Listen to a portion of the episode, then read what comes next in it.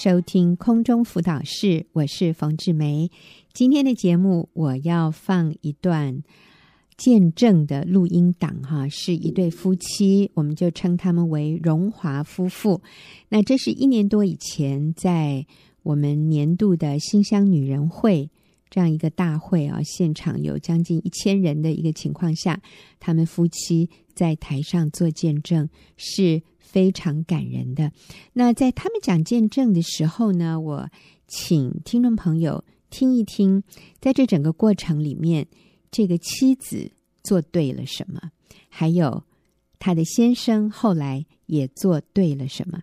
那当然他们都有犯错啊，但是今天我想我们要看的不是他们犯了什么的错，而是他们后来做对了哪些事，以至于。他们的婚姻今天是幸福美满，那他们的婚姻也曾经经历过风暴，所以我也是放这个见证，要给大家有盼望、有信心。再困难的婚姻，只要我们愿意选择开始做对的事，我们就会惊艳到上帝的大能。那我们先来听啊、妻子她的见证，然后接着就是她的先生也会讲啊、因为这是。在大会的现场录音的，所以听起来那个声音的音质跟我们在录音室里面的声音不太一样哈。九年前有一天，主日崇拜结束后，我的朋友问我最近和先生的关系还好吗？我简单的回答他说，我对我先生已经完全没有感觉了。那时候我刚刚经历被我最信任的先生所背叛，心里的痛。让我没有能力去爱他，但是事发当时，我没有用言语、行为去攻击我的先生，也没有因此情绪失控去伤害我的孩子，没有因为愤怒而亲手拆毁我的家。我只是选择躲在上帝的怀里，慢慢疗伤。每一次主日唱诗歌，我总是不停的流眼泪。我知道是主耶稣在医治我内心的伤痛。因为上帝连接，让我不需要压抑伤痛，可以在他的爱中找到出口。上帝也知道我很软弱，需要同伴来陪伴我、鼓励我。于是他带我进入学员妇女小组，在小组的姐妹分享中，我才恍然大悟：原来在婚姻里，我不是唯一的受害者。其实我先生也因着我长期对他的忽视而受伤，因为自从孩子出生后，我的心、我的时间都给了孩子，完全忽视先生的需要。感谢神帮助我有能力重新去爱、去敬重我的先生，而且比以前更爱他。这几年没想到先生在学员弟兄小组也有很大的改变，因为他的改变。我们可以一起重建幸福的家庭，这一切都要感谢神的恩典。接下来，我要把时间交给我的先生。九年前，我有一份很好的工作，优渥的薪水和股票，很好的发展前景。可是，有一封突如其来的简讯，改变了一切。那封简讯是我公司一位女同事传给我，简讯上说，她心情很低落，想找我聊一聊。因为那封简讯，我不知不觉跨越了男女同事的界限，改变了每天规律的生活作息。也因为那封简讯，我发现原来我对情欲诱惑的免疫力没有自己以为的那么好，我对婚姻的承诺也没有我原来想的那么坚定。从此，我每天过着担心受怕的日子，唯恐有一天东窗事发，我要怎么面对家人？怎么面对公司同事？没有想到，男人在外遇的时候，内心会这么惶恐。上帝他很爱我，他知道我没有能力逃离试探，也没有勇气面对问题，所以短短两个月，上帝就让这件事情爆发开来。事情爆发的第二天，我打电话向我的辅导求救，电话里面我声音发抖，我说：“李哥，我闯祸了，你有时间可以聊一聊吗？”那天早上，李哥和我碰面。我问李哥：“我同时伤害了两个家庭，我该怎么办？”李哥回答我：“我只需要对我太太负起责任就够了。我唯一要做的事情就是立刻脱离这一切的纠葛，重建我的家。那天下午，我向主管提出辞呈，然后回办公室打包。有人说我很勇敢，其实我真的没有很勇敢。为了挽回婚姻，我只能放掉一切，我没有选择。事后证明，这也是唯一正确的选择。隔天，我把家里电话、手机号码全换了，email、Skype 账号也全部删除。李哥要我做的，我全都照做，只是不知道我太太接下来会怎么对我，会怎么处置这一个曾经被他完全信任却又背叛他的先生。每天晚上，当我想到要如何重建这个家，我都失眠，睡不着觉。我心里知道，只有上帝伸出援手，才能挽回一切。所以我主动向李哥表明愿意受洗。就在那一年的圣诞节，我太太、我女儿，我们全家一起受洗，归入主的名下。事件发生以后，我和太太的相处表面上没有任何改变，我们也都逃避，不再谈起那个痛。可是接下来半年多的时间，我太太她常常会半夜醒来，然后用力打我一下，或是用力捏我一下，然后转身继续睡觉。虽然太太没有说出口，但是我可以感觉得到，她的心里真的很痛。我知道爱和信任一旦遭到破坏，是需要时间和耐心慢慢重建。记得当初我离职的时候，我走进老板的办公室，对他说：“没有想到我从小到大规规矩矩、清清白白，居然快四十岁了才在这件事情上跌倒，真是惭愧，造成公司的困扰，很不好意思。”那时候我也当面向岳父岳母道歉，因为他们将最心爱的女儿交付给我，我却没有做到当初的承诺。但是，相对于我对老板、对岳父岳母的道歉，其实我最应该道歉的是我太太。感谢我太太，这九年来，她从来没有拿这件事情攻击我，她给我一个重新弥补修复的机会。为了保护这个家，她所受的委屈，她所做的一切，我真的欠她一个正式的道歉。今天，我应该要向我太太公开道歉。对不起，谢谢你，原谅我。虽然这件事我已经认罪悔改，但不保证这一辈子我不再受到诱惑。这些年来，除了在学员弟兄小组持续被提醒要远离试探，上帝他也找机会提醒我。记得有一次我到越南出差，突然收到人事部门转机位干部的太太传给公司的 email，email 上说。他的先生年初刚派驻越南的时候，每天都打电话回家嘘寒问暖。可是最近一次返台休假，竟然说彼此已经没有感觉了，不如分开吧。当下圣灵提醒我，同样的事情也有可能发生在我身上。所以那天晚上陪客户吃饭，刚到餐厅的时候，我就传简讯给太太，我说晚上要陪客户吃饭。现在刚到餐厅，吃完饭回到饭店，我再传简讯说刚吃完饭，已经平安回到饭店了。这时候太太回简讯说报告详细，很乖，请继续保持。晚上睡前我发简讯说晚安，我爱你们。早上醒来我发简讯祝福，愿主保守你们有美好的一天。吃完早餐。到了工厂，我再传简讯，已经平安到工厂了。这时候太太回简讯，她说：“收到这么多爱的简讯，心里很感动，感谢主的爱充满我们全家。”我心里不断提醒自己：眼目的情欲、事业成就的骄傲，只会让自己和太太的距离越走越远。我也积极了解太太的需要。记得四年前的暑假，我请了一个礼拜假。陪太太、女儿参加妇女小组在新竹的短宣，那个礼拜又让我重新得到太太的肯定和赞美。以前太太、女儿参加活动，我都是扮演接送的角色，就是礼拜天送他们去，礼拜六接他们回来。那一次，为了满足他们的期待，我特地请假陪同出席。活动当中，除了参加训练课程，唯一的工作就是帮忙采买和清洁打扫。而这些简单的工作，却赢得我太太前所未有的肯定和赞美。我的帮忙采买，我太太她说我很辛苦，每天打包垃圾，追着垃圾车跑。我太太她夸我很厉害。每餐饭后帮忙洗碗。扫地，我太太她觉得我是最棒的。我心里想，这些年来为了工作，我每一年出国都要飞三四十趟。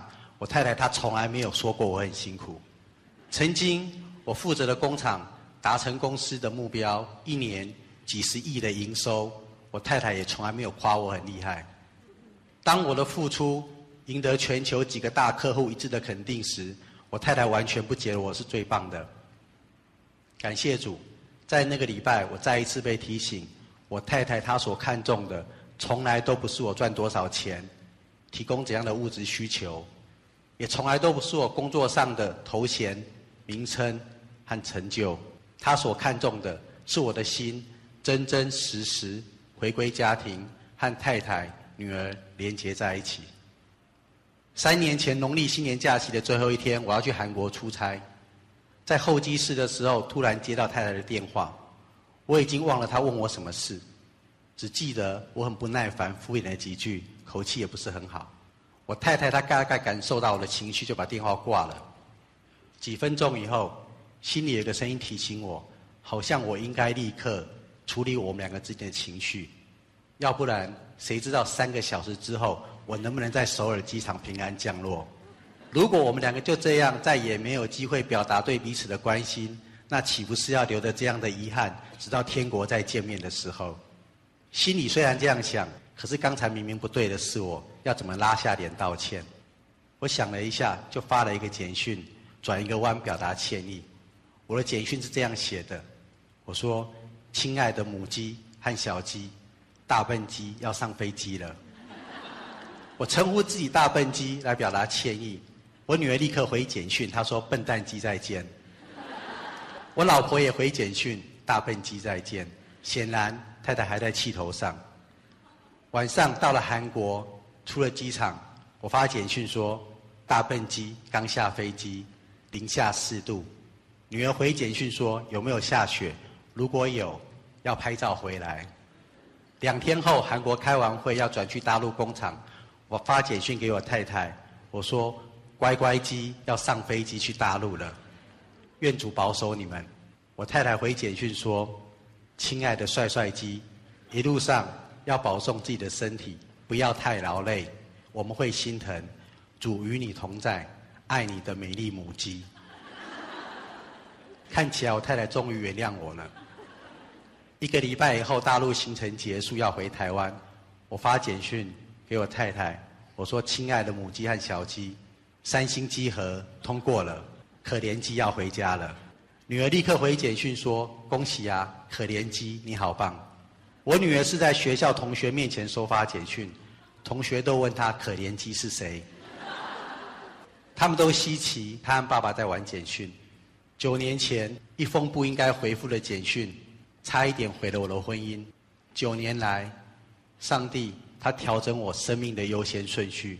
凡事以家庭为优先，上帝他也教导我正确使用这些关怀的简讯，重新赢回我的家。感谢主。今天我也要感谢许多妇女小组的姐妹。这么多年来，我太太她为了我的面子，从来没有在你们面前提过这件事。可是上帝的爱依然透过你们每一个人，帮助我太太可以走出伤痛。帮助我们的关系可以恢复，帮助我们的家庭可以重建。对你们来说，我太太只是你们曾经帮助过千百个姐妹的其中之一，我的家也只是你们曾经帮助过千百个家庭的其中之一。可是对我来说，我太太，我的家，却是我的全部。感谢你们为我们所做的一切，真的谢谢你们，谢谢。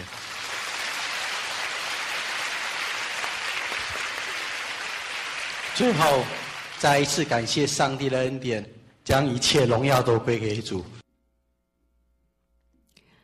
实在是非常激励人心的见证。那今天在一开始的时候，我有问啊、听众朋友，就是你听他们的见证的时候，我们来思考一下，这个妻子做对了什么？那我想啊、这位妻子很了不起，她在发现先生有外遇之后，她说：“我没有去拆毁自己的家，我只是。”倒在上帝的怀里哭泣，啊，所以我想他做对的第一件事就是他投奔爱他的天父的怀里，呃，所以当我们遇到这种重大的挫折和事件的时候，我们真的要记得，我们第一个去找主，主真的是我们的避难所，是我们的山寨，他是我们患难中随时的帮助。那这位妻子除了在倒在上帝的怀里哭泣之外，我觉得还有他做了很重要的一个正确的事，就是他找到了一个对的团体来帮助他。有的时候我们真的没有办法自己独自走这条路哈。那这位妻子很棒的是，呃，她为了维护她先生的。名声，所以他在小组里从来没有说过这件事。但是他在小组里听别的姐妹们的分享，他就得到那个养分，以至于他可以回去用正确的态度对待她的丈夫。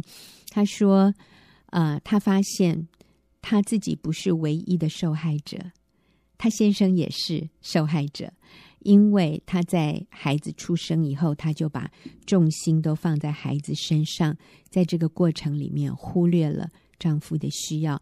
所以我觉得这个姐妹很棒，就是她为她自己的那两个错去负起责任，所以她就没有指控、怪罪先生，或者要先生为她的痛苦负责啊。啊，我想这是他非常难能可贵的地方。那我们来看这位先生，他做对了什么？当然，我们都知道他做错了什么。呃，这个我觉得也值得一提哈。他说这个就是从一封简讯开始。那这个简讯呢，其实也很简单，就是心情不好，想找你聊一聊。所以我们真的是说，异性不要谈心。我们跟另外一位异性，除非他是我们的丈夫和儿子，或者我的亲亲哥哥，或者我的父亲哈，这样的异性啊、除此之外啊、我们不要跟其他的异性谈心啊。我觉得，甚至连什么姐夫啊、弟妹啊，这个都不合适。嗯，因为就会产生情愫。我们常说，外遇不是掉进去的，外遇是滑进去的。就是他来一封简讯，或者他传一个 line 过来，然后我们回一句安慰的话，你知道，立刻那个情愫就产生了，恶者就进来了，然后最后演变成外遇是非常非常容易的事。好，但是这位先生他做对了什么？他悬崖勒马，哈，回头是岸，所以他也寻找到正确的一个帮助的管道啊，他来找我先生。那李哥就是我的先生哈，那我先生也给他非常明快的一些做法，就是辞职、换手机、抽离，然后结束结束这个关系。那这位弟兄很棒，所以他也很快的啊、就完全按照这样的建议做。有的人说啊，我们就慢慢分手，慢慢。呃，这个让关系淡掉，一般说来，这种慢慢分手、慢慢断掉，通常都是决心不够。所以，如果你目前处在外遇当中，我们不建议这种慢慢淡掉的方式。我们真的鼓励你，就是快刀斩乱麻。呃，这位丈夫很有勇气，他就真的辞职，他就真的立刻结束离开。啊、然后把焦点放在重建他与妻子的关系上，呃，所以这是他做的很对的地方。但是他也发现他自己没有办法单独的做到，他需要跟一群好弟兄在一起，所以他也加入了弟兄小组，有一群弟兄监督他，那这是非常重要的。就像他的妻子也有一个支持团体，那这位弟兄他也在一个好的属灵的环境里，帮助他能够不再重蹈覆辙。所以他除了离开。结束这个外遇的关系之外，他非常专注努力的重建他与妻子、孩子的关系。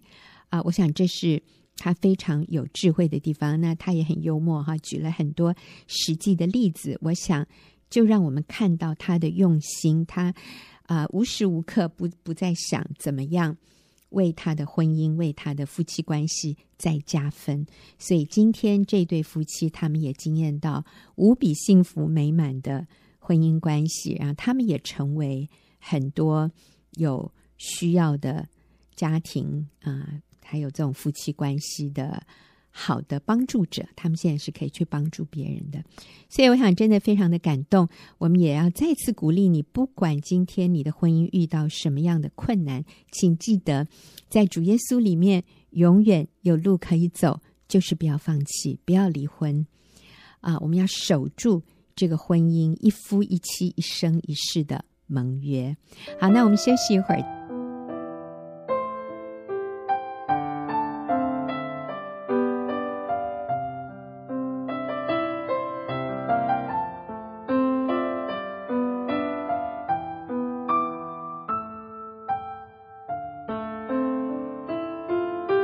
朋友，现在所收听的是空中辅导室，我是冯志梅。现在进入我们问题解答的时间。今天跟我一起回答问题的是李玉英，玉英你好，冯姐好，听众好，好。那今天我们要回答一位年长的妈妈她所问的问题。她说：“我的儿子外遇，已经搬离开家，我什么方法都用尽了，他就是不肯回头。”媳妇也已经心冷，想要离婚。他们有一个孩子，我非常担心这个孩子会受伤。我请媳妇为孩子着想，不要离婚。我自己当年也是因为先生外遇而离婚，成为单亲。我希望媳妇不要步我的后尘。我能怎么做呢？啊、哦，我听了这个问题，我觉得这个妈妈真的是很，她真的是很爱她的儿子，很爱她的媳妇。也非常担忧、心疼他的孙子，他不希望他的孙子经历他的儿子所经历一个单亲的家庭。可是万万没有想到，他的儿子从小在单亲家庭长大之后呢，也步他父亲的后尘，外遇，然后现在要离婚，就是离开家。啊，我看到这位妈妈，我真的是很很疼惜她。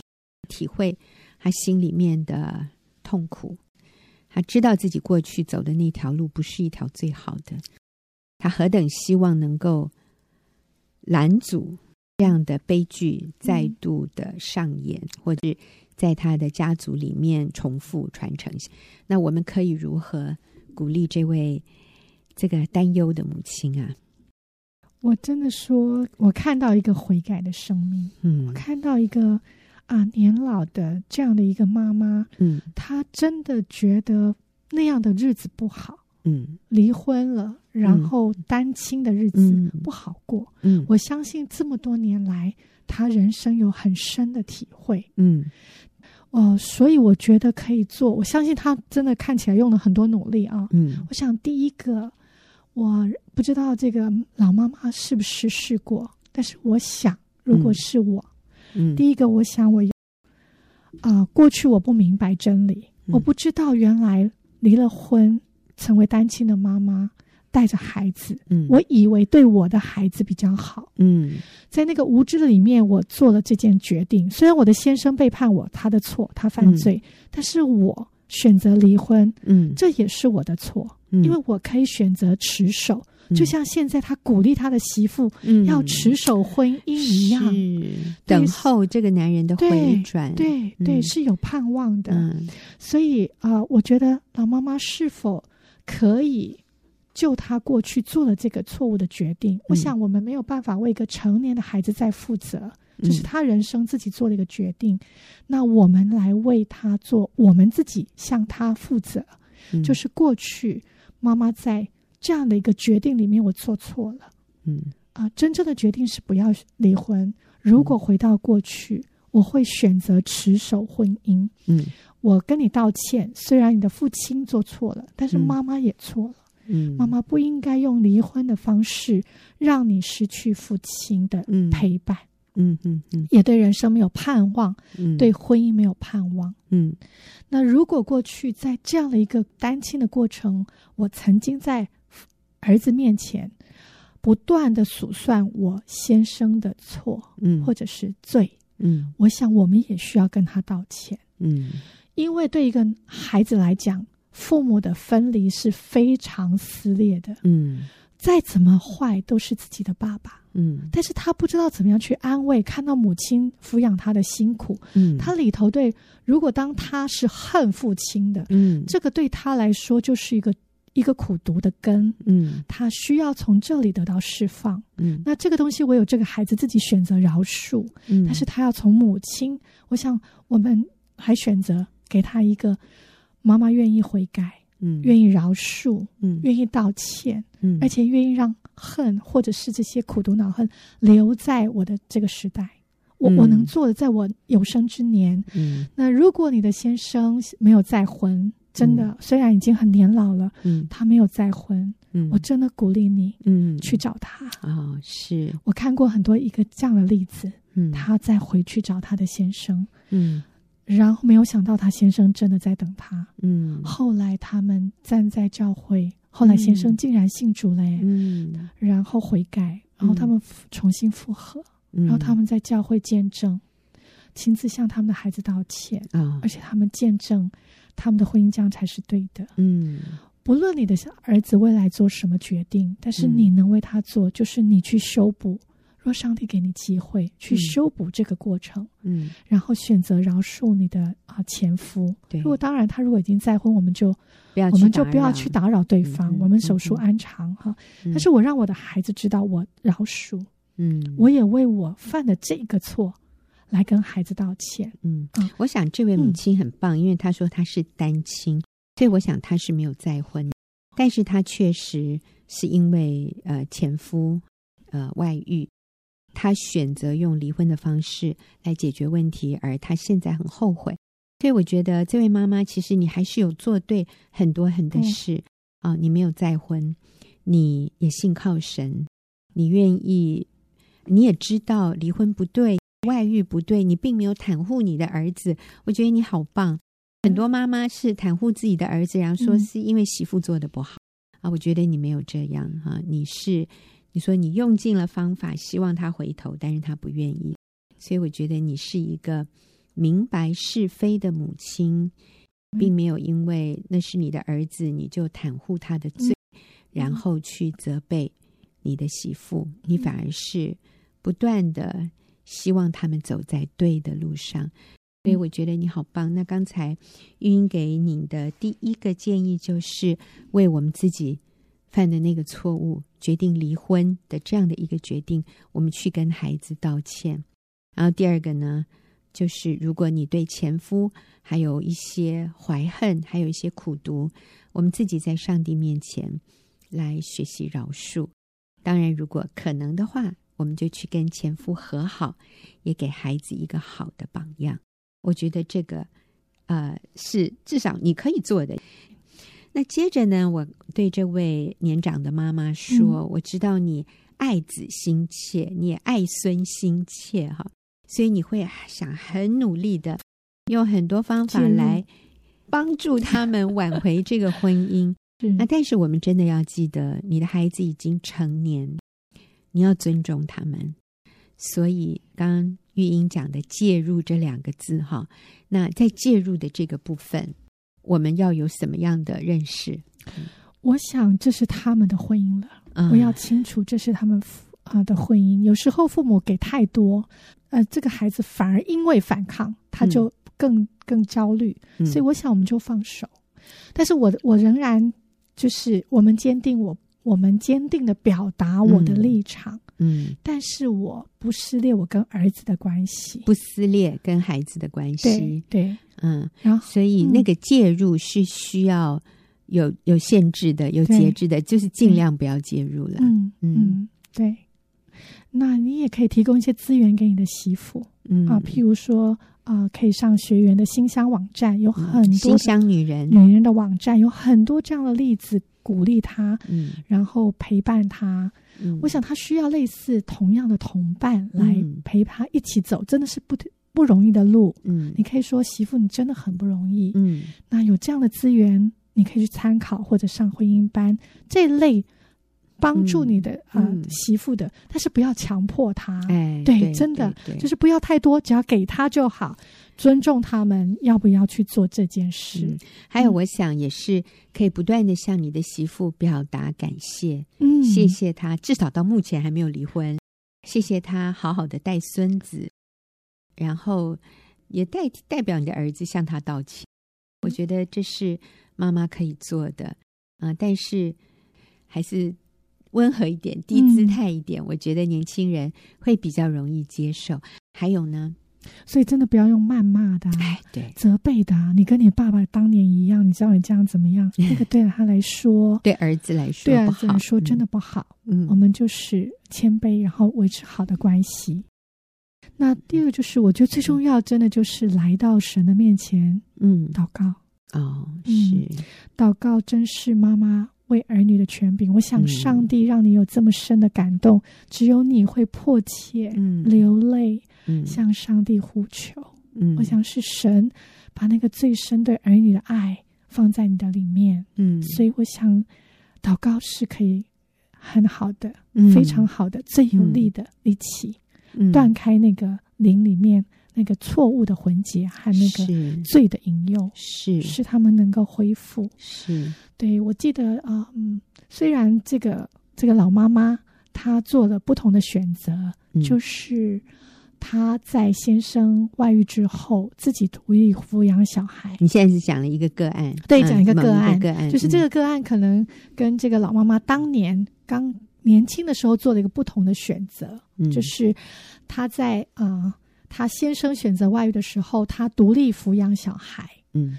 没有离婚，哦、没有离婚。嗯，其实这些孩子在成长过程中也曾经说：“妈妈，你你很有趣，你干嘛这样做？”嗯、哦，也曾经选择背叛啊，或者是离开神的那种决定。你是说他的小孩？对对对，有一些觉得也对父亲怀恨啊，好像不是因为妈妈做这个选择，孩子就一定会在当下做支持。嗯可是经过这三四十年，先生是在孩子都已经成年，甚至有了婚姻之后，现在选择回家。嗯，三十年晚年，对 晚年的时候，三十年之后之后回家。嗯，对，所以我的意思，但是这三十年，这个妈妈就是用祷告。嗯，这个啊，妈妈用祷告为先生、为孩子祷告。嗯，现在这个家庭是一个一个的。在神的面前敬畏神，嗯，他的女儿面对事情的时候用祷告，嗯，来处理他的婚姻问题。嗯，我看到一个妈妈祷告，一个妈妈敬畏神，嗯，一个妈妈持守等候所带来的美好的果子。嗯，所以我也鼓励老妈妈，我觉得你真是一个愿意谦卑悔改的。啊，老妈妈，我觉得你可以选择为儿女来祷告。嗯嗯，我相信上帝也赋予父母亲那个祷告的权柄，嗯、为子女祷告。是，所以其实你的祷告跟别人的祷告不太一样。当你为你的孩子祷告的时候，你有多一份的，有人说叫遮盖吗？嗯、啊，对你的孩子来说，我说那个是上帝给我们在灵里面的权柄。父母亲为儿女祷告的时候，嗯、这个祷告里面就有上帝的权柄在里面，嗯、所以我们不要轻忽这样的一个权柄啊！我们的祷告，上帝是非常看重的，所以为你的孩子祷告。嗯、那我也想到，呃，旧约圣经里面那一对婆媳，就是拿厄米跟路德。那呃，路德的先生，也就是拿厄米的儿子，其实已经死了。那照理来说，这个媳妇她现在自由了，她不用再奉养她的婆婆，嗯、因为他们也没有小孩，她是可以就成为一个很单纯的寡妇，然后找人再嫁的。在那个年代也是，她是可以这样做的。我说这个年轻的媳妇，嗯、可这个年轻的媳妇没有这样做，她反而是很紧紧的抓住她的婆婆，说：“我要跟你走，不论你去哪里，我都要跟着你。你的国就是我的国，你的神就是我的神。”哇，怎么会有这样子这么不放着不放婆婆的媳妇啊？她怎么不去追求她自己的所谓的人眼中看来的幸福？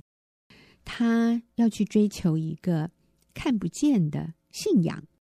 那我想在这里，呃，是这个婆婆的榜样，拿厄米的榜样，让路德从心里面敬佩和向往。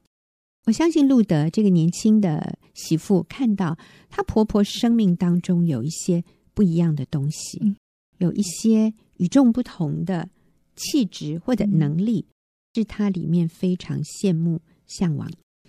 我相信是路德看到拿厄米在丧偶啊，就是拿尔米的先生，就是路德的公公死了。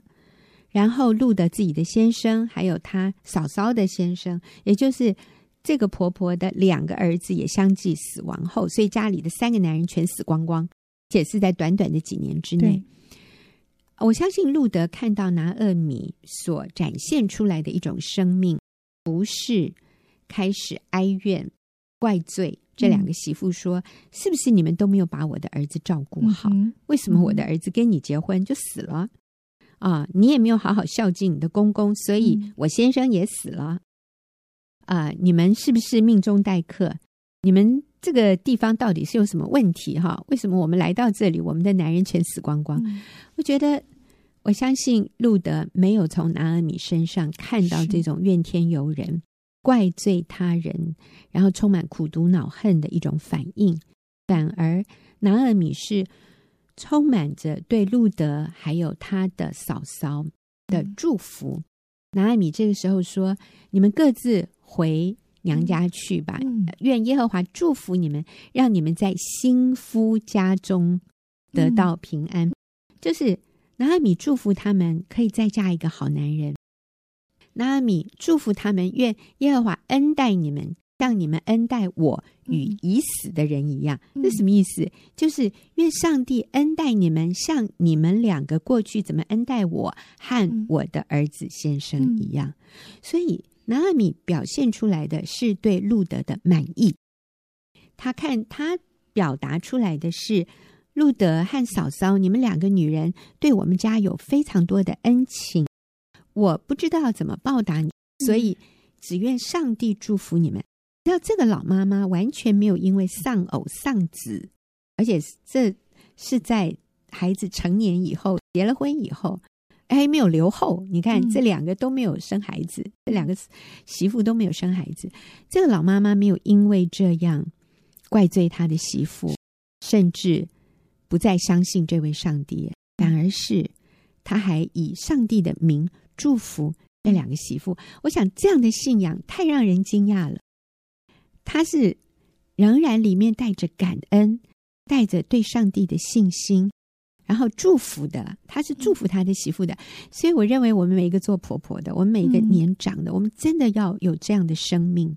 就算在苦难中，我们绝对不怪罪任何人，然后我们仍然存着感恩，存着对人的祝福。拿尔米的名字是甜的意思，所以从它里面不断的流出来的都是甜的。果子甜的话语，让人靠近它就得滋润。我想，这位老妈妈就是写信来问的啊，你自己的儿子有外遇。我想，如果我们可以在这种时候，我们仍然心里对神、对我们身边的人发出感恩、发出祝福的话，我相信你的儿子、你的媳妇，甚至你的孙子，他们会愿意回来拥抱你的信仰。他们会说：“妈妈。”你的这位神，我想认识，因为你的生命吸引我，我羡慕有你这样的生命，嗯、就是一个不抱怨、不苦读、不怪罪，仍然有喜乐、有满足、有能力、有盼望这样的生命，好棒哦！所以我要说的是，任何的困境里面，我们都有盼望；任何的困境，在基督耶稣里都是有路可走的。好，非常谢谢听众朋友的收听。